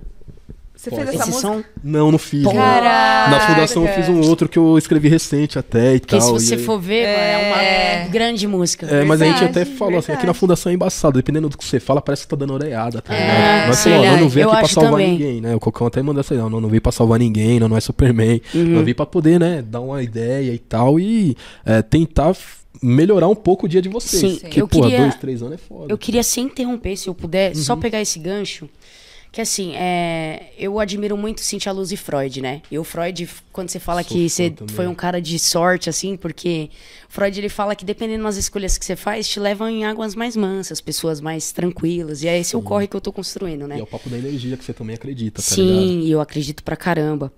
E assim, é, na, é, eu sempre gostei de rap, né? Mas antes de eu cair pro mundão assim, que eu saí de casa mesmo, que eu peguei é, esse vício, esse projeto que vocês têm nas escolas, cara. Eu, uhum. eu não sei porque várias vezes, por causa do, do podcast, eu fiquei pensando isso. Esse projeto que vocês fazem nas escolas, mano. Se naquela época que eu estudava no Leopoldo, estudei no Carolina, é tivesse passado, mano. Só cinco segundos naquela aula vaga, aquele 15 minutos de apresentação de vocês. É, tivesse, não tinha no nosso tempo isso, né? Tipo, não tinha. É, tipo, ter, eu teria me resgatado um pouco mais, tá ligado? Tipo, é, e acredite, é. essa música, por mais que a gente pense, ah, é um tapa na orelha e tal, tipo, uhum. mano, o cara ele vai refletir, tá ligado? Vai, vai. E tipo, caramba. eu acho que é uma sementinha que você. Tem semente Sim. que você já plantou aí que você nem vai saber, tá Exatamente, tá ligado? a música é. faz isso, né? Então, Racionais proje... planta semente até hoje, é. com um CD que eles lançaram em 90 e pouco. Então, é exatamente. Então, assim, é, esse projeto que vocês têm é muito fundamental, né? Então, às vezes a gente pensa assim, tipo, a semente, eu queria muito ter tido a oportunidade de é sabe? De ter tido ter isso, tido né? isso na minha época, da minha Sim. escola, porque eu sei o quanto, sem conhecer, o quanto nos jovens que vocês passam hoje vai refletir, mano. Vai. Pode crer que vai, mano. É, o que a Ingrid está falando é um projeto que ele faz com Cocão, que o João faz com o Cocão, com o Fino do Rap. É, é do Cocão, na é verdade. É do Cocão o projeto, e aí ele leva uma galera, é, né? Traz uma galera pra participar. E, tipo, já levou, se eu não me engano, o Vini City, o Fino do Rap, dá um nos cola com nós, tá ligado? Então, tipo assim, tem um o cabeça é o, o cocão, né? E aí ele leva o time dele. Tipo, uhum. quem pode, geralmente, porque é aquele bagulho que a gente fala, pra, não dá pra viver. Infelizmente, a gente ainda não consegue viver só da música. Sim. Então, tipo, o Dom Bruno, o Dom Bruno, ele trampa, tá ligado? Ele Sim, entra, ele vem aqui. Uhum. É difícil conciliar, assim, às vezes, os horários de trabalho dele. É, o DJ Chef também tinha a, a, hamburgueria, tá ligado? E aí ele fechou a hamburgueria, tipo, faz o corre de Uber, faz o corre de pedreiro, tipo assim, mano, pra não ficar parado, porque as contas chegam, né? É, exatamente. Eu tava até o começo desse ano, eu tava trampando também fixo, tava trampando num banco aí, no saque e tal. E só que a ideia já era sair, tipo assim, mano, vou sair, vou pegar o seguro-desemprego, ficar o tempo que eu tiver com o seguro-desemprego para tentar desenrolar meu corre. Porque infelizmente nós temos que fazer isso, mano. O pessoal fala, ah, mas é safadeza, você entrar na empresa, ficar dois anos e depois fazer a empresa te mandar embora, não, mano. Safadeza é o, é o salário que a, gente... que a empresa paga. É. Salário sem vergonha, né, mano? Você passar um dia inteiro, é. que às vezes você entra 8 horas da manhã, você sai 5 horas nada. da tarde, você não vê nenhuma luz do sol, tá Exatamente. ligado? E não aí você passa vida, no veneno né, duas horas pra ir, duas horas pra voltar. Você sai, você passa, tipo, sei lá, 15 horas na rua, tá ligado? É. Fazendo o que você não gosta. É. Então, assim, aí eu tem muito isso. Tipo, então às vezes o Cocão joga lá, que nós tem um grupo fechado e pá, nós falamos, ó, vai ter esse trampo aqui, quem puder colar, da hora, mano. Tá ligado? Ele falou, é... aí o pessoal já falou, ó, eu consigo, consigo, consigo. Ah, eu já não consigo. Falou, infelizmente não dá pra, né? Mas na próxima você encosta. E independente de cachê, tá ligado? Mas eu falo pro Cocão, falou, Cocão, é... hoje, mano, papo da, de colar nas escolas. Tem escola que dá pra nós colar na raça mesmo, mas tem escola que no mínimo tem que ter um, uma ajuda de custo, tá ligado? Uhum né? Porque não gasta, mano. Gasta gasolina, às vezes vai com o carro do Bruno, vai com o carro do chefe, vai com o carro de fulano, é um Uber, tá ligado? E é longe, às vezes tem escola que é zona leste, tá ligado? Tem escola que é norte. É, não dá pra ir só na raça, mano. Eu falo, aí você pega só o Uber, pega só um. Eu não queria saber se vai ter um rango, se vai ter comida. Mas não, mano, tá ligado? É só um pra ir, desenrolar o trampo e voltar pra casa de boa, tá ligado? Tranquilo. E aí tem esse projeto do Cocão que se chama Poesia do Rap. E aí ele tá pensando em já lançar um outro projeto paralelo também, que vai se chamar é, vou caguetar aqui, hein, cabeça. Mais uma reunião musical entre nós, tá ligado? E aí a gente já solta isso já nos, nas escolas que a gente vai, em alguns shows que a gente faz, tá ligado? Porque é uma parada que é isso, é uma reunião musical, tá ligado? Pra é quem é tá é, se apresentando e pra quem tá ouvindo a gente, pra quem vai pra prestigiar, tá ligado? E o Cocão é um cara visionário, mano. O Cocão, Cocão é um cara é. visionário Cocão. demais, assim. Sou e ele tem um coração grande, mano. A gente é muito fã dele. Não, mano, e é isso, que nem eu falei, às vezes você ser fã dos seus amigos, pra quem não, não conhece, vai achar que você tá puxando um site. Não, não é, não, não é. Não é, o cara é realmente, é o cara é foda. É bom falar quando as pessoas são foda. As meninas aqui são foda, mano. Olha o projeto das minas, tá Sim. ligado? Sabe, você o é trampo foda que, que é. faz, mano. O, o, o Muller, eu, eu falo o Muller porque é o seu. É, é com U, né? Mas é, é, é Mi, Miller. Miller, né? Mas o seu nome não, não é Miller, né? É Miller. É Miller. É Miller mesmo? É Porque lá no Instagram tá o, o Miller, né? É que é chique. É que é chique. O nome dele é com U, né? Miller. Miller, né? Então seria Miller, no caso. Ele tipo tem essa frescurinha aí. É, e aí eu, eu, sou muito desse, pra você ter ideia. Tipo, às vezes eu vou pelo, pelo nick da pessoa do Instagram. Uhum. Tipo, a, a, Ingrid, tá como Ingrid Saraúja, né? Então, se eu trombar lá na rua, às vezes eu não vou nem falar Ingrid, eu vou falar, oi, Ingrid Saraúja. acontece, é, é muito, acontece muito. Às vezes eu trombo uma pessoa no rolê que eu nem conheço, eu falo, mano, aquela menina não é a. a... Aí eu falo o nick. Tipo, fulano, fulano, fulano, os caras falando. G... não, porque eu G vejo... Alexandre não, ponto é... oficial. Tipo isso, tá ligado? Mas é tipo muita isso, gente real. vai falar comigo, e aí, Gisele Alexandre? Exatamente. Ô Ingrid, é, queria, se você se sentir confortável, contar um pouco dessa sua experiência pessoal, né? Que a gente tava falando aqui nos bastidores. A gente, meu, a gente é humano e hoje em dia a gente tem as redes sociais que mostram a gente até o tanto que a gente quer ser mostrado. Uhum. Até o tanto que a gente quer ser visto, né? Ou como a gente quer ser visto. Mas às vezes tem uma história lá atrás que a gente não conta ou a gente não contou. E você falou algumas vezes aqui que você teve. É, é, que, que você passou por um, por um período é, na rua, uhum. que você tá, é, teve uma dependência química, uhum. né? Eu acho. Sim. Se você pudesse contar um pouco sobre isso, até o tanto que você acha que deve, uhum. até pra gente mostrar para as pessoas que isso acontece com todo mundo, é, com todo mundo não, mas assim, com muitas famílias, muitas famílias periféricas passam por um monte de problema. É, eu já passei por um monte de problema aí nos meus 41 anos para eu estar tá aqui hoje. É, foi muito, muito tombo até eu conseguir me estabelecer e até falar sobre algumas coisas. Queria que se você pudesse contar um pouco disso. Bom, é, eu acho que assim, é, todo jovem periférico, algum momento da juventude, ele fica meio à margem da sociedade. E aí vai muito de, do que você tá vivendo, tá ligado? E, e por isso que eu acho super importantes, é, tipo, ONGs como Casa Zezinho, Educapão, porque brota alguma sementinha de algum aspecto. Porque naquela época eu cheguei pós, assim, que eu já estava muito conturbada, eu falei, não, peraí, eu preciso, né? Mas voltando nisso, é é, esse assunto eu acho que é muito importante a gente falar sobre gestão familiar, gestão até burocrática e até é, sobre aquelas pessoas, como que é aquele, aquelas pessoas que assistente social. Isso, até isso, sobre uhum. essas gestões, que são assuntos que abordam por que que eu fui, né? Eu tive uma decepção muito grande com a minha família, meu pai ele era alcoólatra, é, alcoólatra não, não de ficar bêbado, mas ele teve problema com a bebida que gerou uma, uma cirrose. E ele faleceu por conta dessa doença. E já era algo que mexia comigo, né? Eu não queria que meu pai tivesse esse problema. Então foi muito uma gestão familiar. E, e, e os pais erram, né? A gente é jovem e acha que o pai e a mãe não erram. Uhum. e ele, e, e, apesar dele ter é, é, esse problema com a bebida, ele foi muita referência e muito companheiro na parte artística minha. Só que teve um momento que eu não estava me identificando, meio rebelde na vida, à margem da sociedade, e preferi tomar esse rumo, né? Qual idade você tinha? Ah, eu tinha aproximadamente uns 17, 18 uhum. anos, assim, quando eu decidi não me prender mais a isso, né? E eu fui morar numa república de músicos. E essa foi uma experiência que eu tive para aprender na dor mesmo, né? Eu dormi na noite mais fria de São Paulo, eu nunca vou esquecer disso lá na Praça da Sé. E foi um dia, assim, bem doloroso, assim.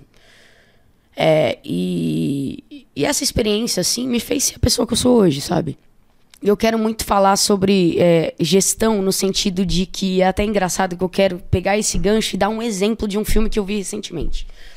Eu vi o filme A Divisão, que tem um, um pai policial e tem um menino que estuda para fazer direito da faculdade, né? Aí o pai olha pro filho e fala assim, oprimindo o filho: quando que você vai cortar esse cabelo? tá ligado? Uhum. E aí o filho falou, eu vou arrasar com o meu black nos tribunais. Aquela é a melhor cena do filme para mim. Então é como se, tipo assim, meu pai olhasse para mim, ah, você não pode fazer isso. E falar, pai, eu vou arrasar fazendo isso. Uhum. Você tem que me deixar fazer isso. Ele colocava o lance do cadeado, o lance das coisas. Então, como eu queria vivenciar muito essa, esse lance da música na minha vida, tanto que eu fui para essa República de Música, o lado da droga não foi legal para mim, foi péssimo para mim.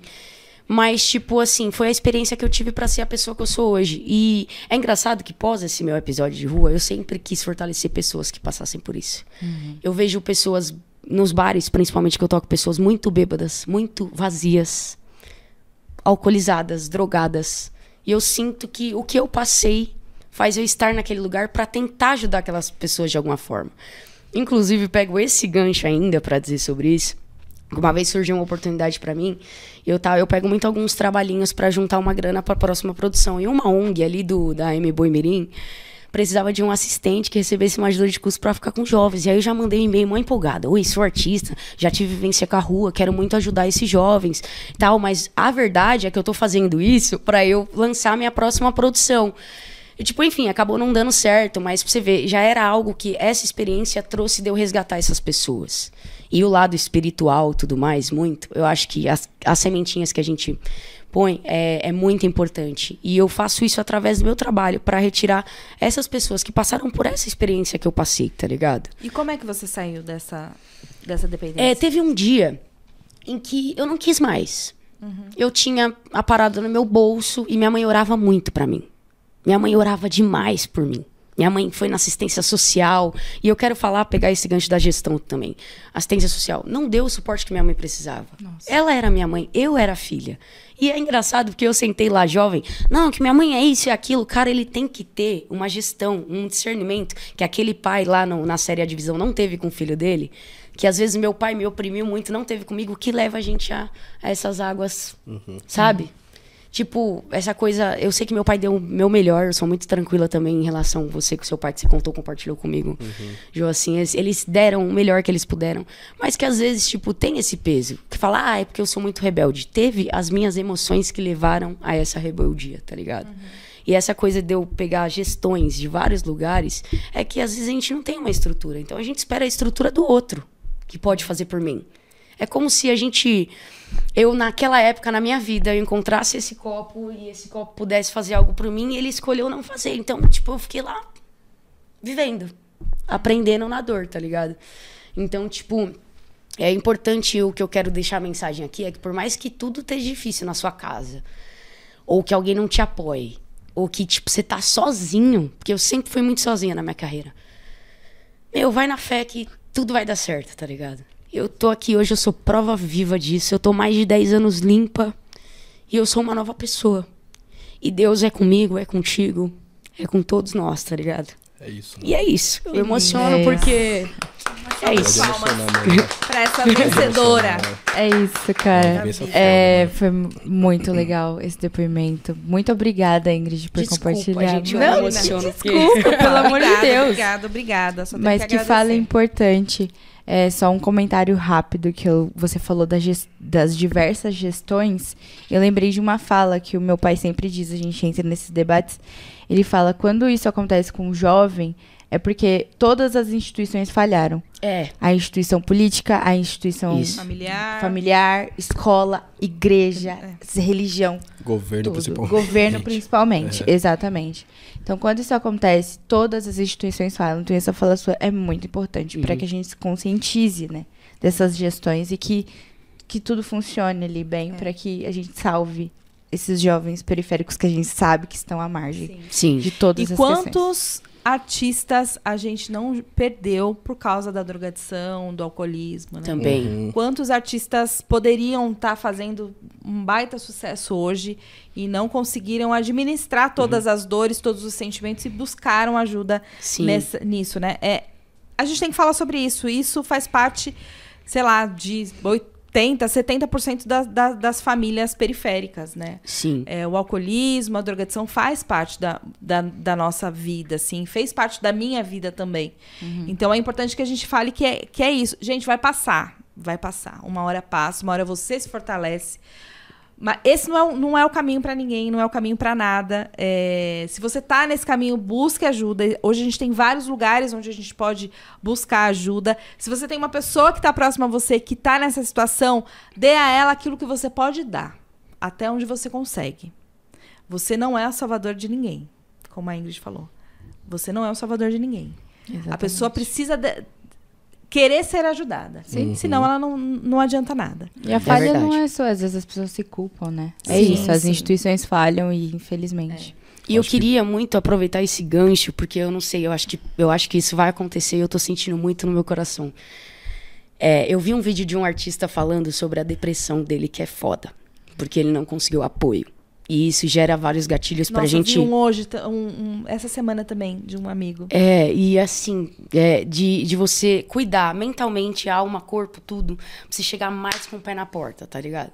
Porque tem gente que, tipo, teve uma má experiência com alguma. com alguém que poderia somar no sonho, aconteceu comigo. Da pessoa ser de uma gestão assim e, tipo, explorar realmente meu trabalho. E isso ser um baque muito forte na minha vida. E eu acho que as pessoas desistem. Uhum. E elas não desistem só da arte, elas desistem da vida. Uhum. É mesmo. Entendeu? Elas desistem de, de fazer o projeto que quer fazer. Eu, no meu caso, eu apanhei e falei, nossa, é dessa dor que eu vou ficar gigante agora, tá ligado?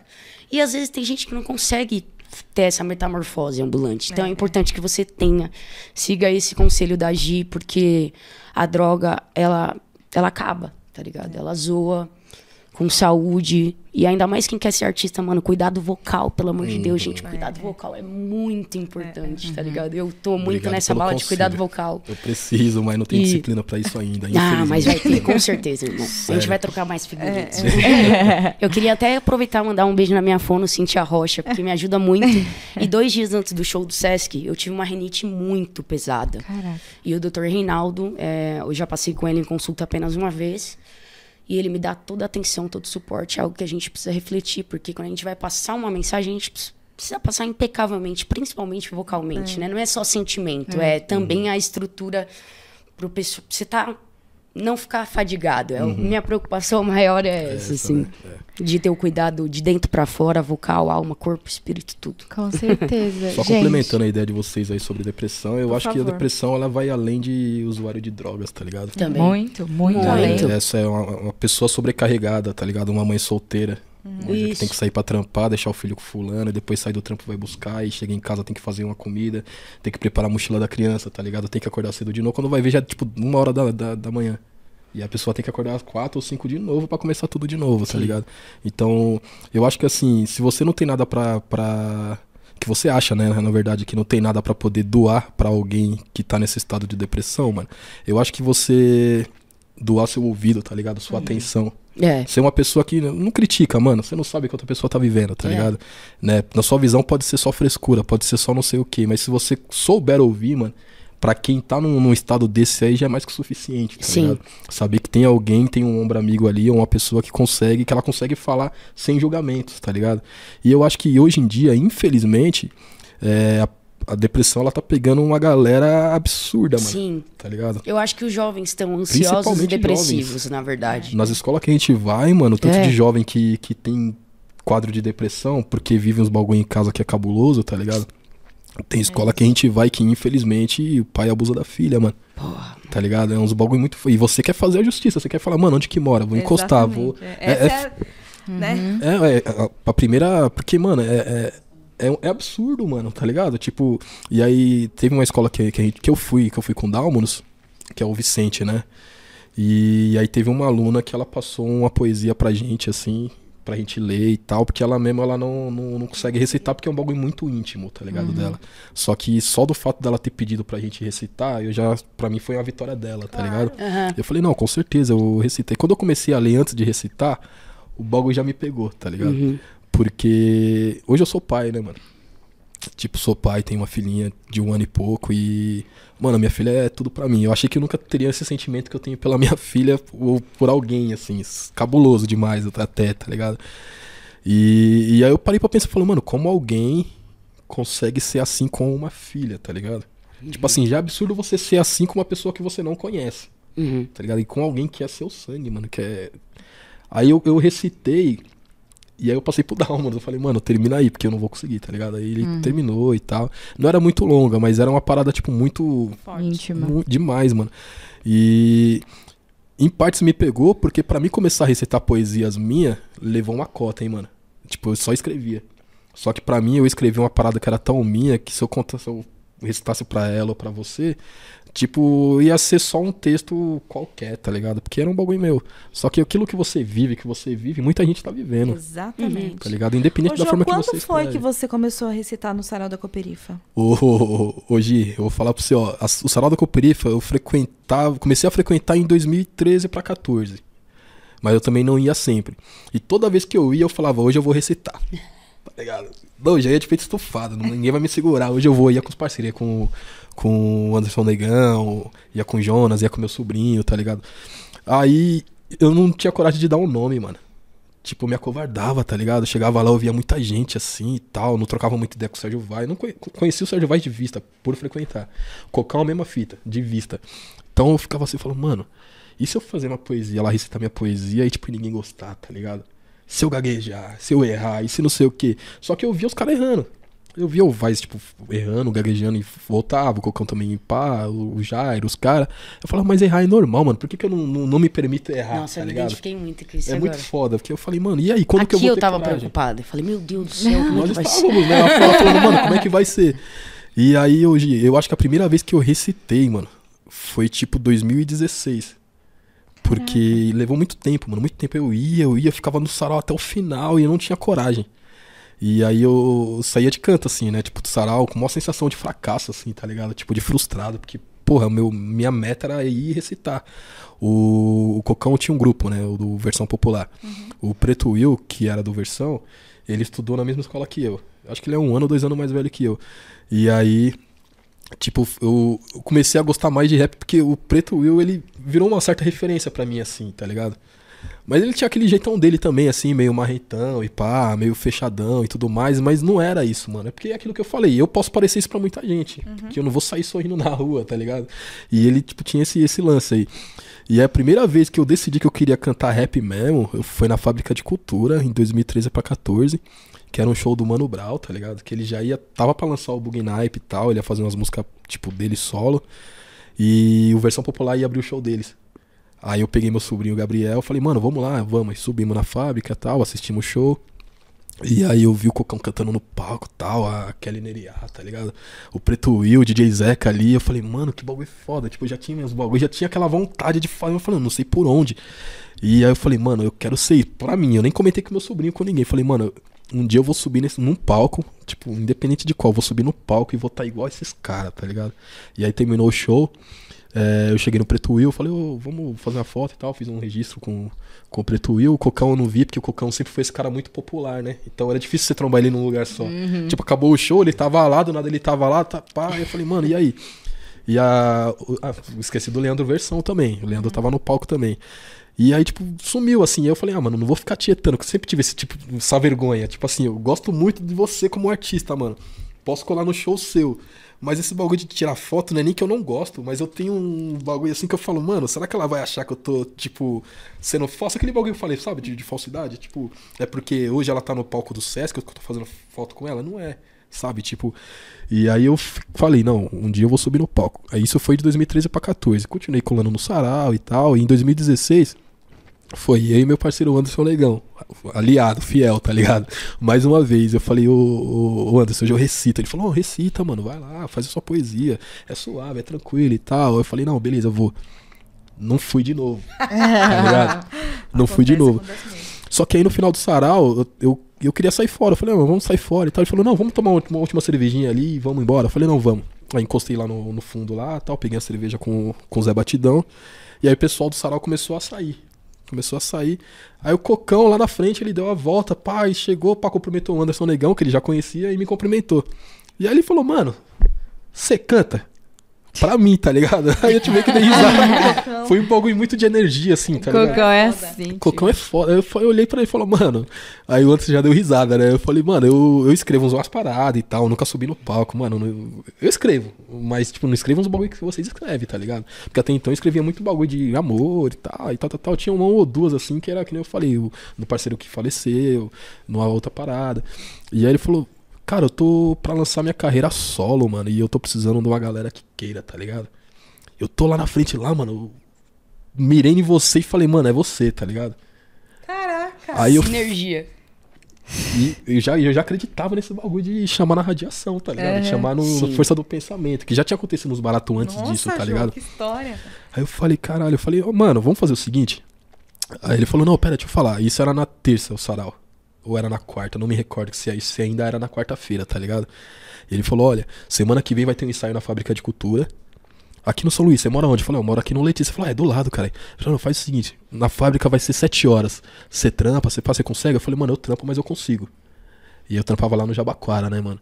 Eu falei, não, eu consigo. Aí ele falou, não, beleza, só encosta. Aí eu falei, não, fechou. Aí pass- trocamos o telefone e tal, e nós fomos trocando ideia. E aí ele falou, cara, eu tô precisando de mais pessoas, mano. Tipo assim, que é do zero, só tem eu, tá ligado? Eu quero brecar a versão popular tal, dar um tempo, e quero lançar mais bagulho meu, assim. Eu falei, olha, eu, eu conheço um mano que canta, que era o Henrique, tá ligado? Eu falei, eu conheço um mano que canta, o cara é da igreja e tal, que eu também era da igreja naquele tempo, tinha só dado uma pausa e tal. Aí ele falou, mano, manda ele, leva ele também. Eu falei, não, você tem certeza? Ele falou, tenho, leva. Eu falei, tá bom. Aí eu falei, o Henrique, tal, você vai fazer o que na segunda? Ele falou, ah, não, eu tenho os compromissos e tal tal. Mano, você tem um parceiro que. Depois eu te explico melhor, mano, que parece um bagulho de louco. Mas você tá afim de, de, de fechar com um parceiro que é. O cara é mil grau, é da hora e tal. Vai ter um ensaio na segunda na fábrica, às sete horas, você consegue? Ele falou, não, colo, demorou e tal. O Henrique foi. E aí tava eu, Cocão, o Henrique. O Manuti nesse dia encostou, tá ligado? Eu não conhecia o Manuti também. O Diego Silva tava lá, né, da fábrica e tal. Acho que tava o Eliseu e tava o Daniel. E aí ele catou o microfone e já jogou na minha mão, mano. Então do segura. nada, eu nunca tinha te ouvido. Do Neida, né? que o pessoal- Mano, do Neida. eu falei, eu falei, não, mano, mas eu nem peguei seu som direito. Eu falei, mano, faz o que você souber. Sabe? Tem umas músicas que vai ser de Cocão. versão popular. Então, o que você souber de refrão e pá, faz, fica, fica em paz, mano. Eu falei, não, tá bom. Pô, que vibe. Mesmo palco vazio, você sente a pressão, tá ligado? É, que foi lá no, palco, né? no, no, no teatro lá do, da fábrica, né? E aí saímos, tipo, por uma, duas horas. O Henrique também não conhecia muita coisa e tal. E eu mó inseguro, tá ligado? E aí terminou o ensaio e falou: E aí, o que, que você achou? Eu falei, Cocão, mano, eu gosto pra caralho de música, mano. Eu achei foda, isso aqui pra mim já foi um show, tá ligado? Eu já achei foda. Só que vamos fazer o seguinte, mano, eu não quero atrasar seu corre, que eu sei que você tá no corre tipo uns 20 anos ou mais, tá ligado? Você é do grupo do Versão e pá, porra, eu sou seu fã, tá ligado? Tá... Eu falei, só que vamos fazer o seguinte, pra não ficar um bagulho meio pá, insegurança minha, né? Eu continuo colando nos ensaios, mano. E aí você vai vendo a evolução, se for isso mesmo que você quiser, nós tá junto, mano. Se não for também, da hora, cara. Tá ligado? Você vai pro seu canto, eu vou pro meu, mas eu vou continuar sendo seu fã. Ele falou, mano, só vem comigo, cara, e vamos. Eu falei, não, vamos. Aí começamos a ensaiar, ensaiamos, ensaiamos. E aí teve uns saraus que nós colou, sarau do. Puta, ali na Ervante, tá ligado? Interlagos. Acho que sarau do vinil, tá ligado? Aí nós colou no sarau que tinha lá na, na zona leste, lá perto do Parque São Lucas, tá ligado? Sarau. Sarau Proesia. E foi colando, colando. Ele falou, ô, mano. Você é, sem você é meu fecha, né? Ele Você é meu fecha, cara. Você é, é da hora, que você trampa, mas você cola nos baratos. Eu falo pra você, pra você colar se der. Mas eu vejo que você tá colando porque você gosta, tá ligado? Você tá sempre na contenção e pai, não sei o que. O Jô Contenção, cara. Aí eu falei, Foi que veio o nome. Pegou, tá ligado? Ele já chamava de Jô, né? Ele Aham. falou, Jô Contenção, cara, e pá. E aí toda vez que colava no sala, pô, parceiro Jô Contenção, aí pegou, Perfeito. tá ligado? Gente, pegou. Que legal, muito bom, muito bom. Nem Aí, imaginava. a Nem partir dali, no outro sarau, eu já comecei a recitar, mas já não recitava nada meu. Recitava tipo ao cubo, tá ligado? Marechal, que eu sou puta fã do Marechal. Uhum. E se- sempre bagulho dos outros. Entendi. E aí, acho que meu mesmo, acho que foi tipo em 2018, mano. Ainda levou uma cota, 16, 17, dois anos pra mim fazer uma, uma parada minha no sarau. Então, eu, eu perguntei isso. Você sabe desde quando a gente se conhece?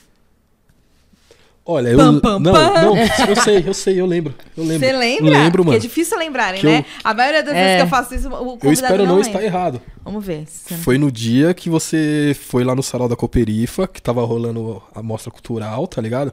E aí você me chamou pra gravar uma pauta Tipo, Isso, eu lembro, tem até uma foto lá no site de vocês e pá, você mandou o link. Foi na Mural, no site da Foi Mural. Mural. Uma matéria sobre, sobre trança, a mostra. Eu tava com uma camisa branca, e eu falei, pá, esse negão aqui deve ser, deve, deve ser famoso, esse negão aqui. É. Vou chamar esse negão pra trocar uma ideia.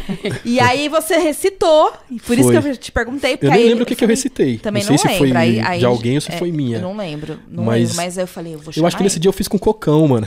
Eu acho que a gente foi? fez diarista junto, fez algum som junto. É, pode ter sido, pode ter sido. Porque é. o Cocão foi comigo assim também. Uhum. Do nada, do Neida, ele ficou meu amigo ali, tipo, ô, oh, você é jornalista? Sou Cocão, sou jornalista. Ô, oh, você pode ler um texto lá meu? Um release? Uhum. E, tipo, do nada a gente começou. E acho que foi nesse mesmo foi, período. Foi assim. mesmo. Então pode Porque ser que. O Léo Brito ele já frequentava bastante, ele colava no mural, que ele era do mural. Também, ele era do né? mural também. É, acho, acho que a gente fez junto que... essa pauta, eu e o Léo. Acho que foi isso eu mesmo. O, o Nené, o Max, tá ligado? Também é, estavam lá. Exatamente. Exatamente. É, muito e legal. Aí eu não esqueço, 2018, eu não esqueço, não. Aí. Foi, 2018. foi 2018, que foi a 2018. mostra que eu trampei, mano. 2018. Muito, muito da hora, muito da hora. Gente, tá uma delícia esse episódio. Várias resenhas aqui. Dava pra gente. Meu, a gente precisa de um dia só Sim. pra trocar ideia. Mas a gente precisa encerrar. Senão o Miller mata a gente na hora da edição. E ninguém escuta a gente no, no, episódio muito, muito longo, né, é. Miller? Então a gente precisa encerrar. Muito, muito, muito obrigada por, por essa Não, conversa, por se abrirem. Por estarem com a gente, assim, contem com a gente sempre. O nosso, nosso objetivo é fortalecer vocês e estar tá junto com vocês na medida do possível. E agora a gente vai pro momento arroba. Explica aí, Isso. Bia, o momento arroba. A hora dos arrobas é onde vocês passam as redes sociais de vocês para para os nossos ouvintes e as pessoas encontrarem o trabalho de vocês na internet e tudo mais. Quer começar, Ingrid? Ah, eu ali, ó, pra aquela câmera. Pra aquela, aquela ali? Vou Isso. até colocar o boné pra trás agora. Família, o meu arroba é arroba Ingrid Saraúja. E eu queria também aproveitar e falar das minhas plataformas digitais que tem a música Entra Pra Ver, Velocidade da Luz. E em breve vai sair Foco na Missão, no maior capricho. E cada seguidor vai somar muito nesse sonho. Cada inscrito no YouTube, meu Deus do céu, não tenho como agradecer. E cada pessoa que deu o amei lá nas plataformas digital, aí já é famoso, é. falei. Uh, vai somar muito, gente. Da hora. É, minhas redes sociais é Jo Contenção, né? J-U-H, que as pessoas confundem, né? É J-U-H Contencão não tem underline, não tem nada. Isso, plataforma geral, rede social e YouTube. Pra combinar e... com cocão, pô. É, tipo isso. contém cão e cocão. e no Spotify também, Spotify, Deezer, jogo contém cão sem ser cedilha, diretão, tá ligado? E lá tem alguns trabalhos. Tem o meu trabalho solo, que é o Diamante Bruto, né? Que eu lancei em 2021. E você vai achar algumas participações, com De Volta para Casa com Cocão, vai achar É Isso, que tem a fotografia do, do Miller, tá ligado? Tem alguns trabalhos em participação e vai vir outros. Se Deus quiser, tem uns pra sair também que eu ainda quero lançar esse ano, mano. Dezembro é o último mês do ano, mas ainda não acabou, tá ainda tá ligado? Não acabou. É, isso. Ainda não acabou. Só acaba quando o juiz apitar. É, né? tem, tem uns, se tudo der certo aí, acho que uns três sons ainda lança até o final do ano, ou pelo menos assim, gravo para poder lançar em janeirão, tá ligado? Hum, legal, seria uma boa. E Esse agradeço, episódio mano. provavelmente vai sair em janeiro, né? É. Porque a gente tá gravando aí pra gente ter férias, porque a gente merece, né, Bia? Sim, pelo amor de Deus. merece férias. O meu arroba é gialexandre.oficial. Arroba bis.m underline e arroba manda notícias. Segue a gente lá, se inscreve no nosso canal, se inscreve no canal deles pra não perder nada, porque você viu que os caras são talentosos, né? Manja, eles manjam. Fala sério. É isso, gente. Muito obrigada por esse episódio. Muito obrigada por essa abertura, por esse papo. Foi incrível. É isso, ficamos por aqui. Obrigada, gente. Valeu. Beijo, beijo e até a próxima quinta-feira. Até, tchau. E esse é o Manda Notícias. E esse é o Manda Notícias. E esse é o Manda Notícias.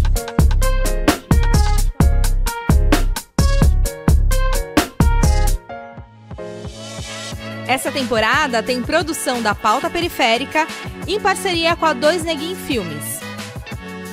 A direção de audiovisual é de Miller Silva. Produção Caroline Lopes. A apresentação de Gisele Alexandre e Bia Monteiro. O projeto Manda Cultura foi contemplado pela sétima edição do Programa de Fomento à Cultura da Periferia da cidade de São Paulo, da Secretaria Municipal de Cultura.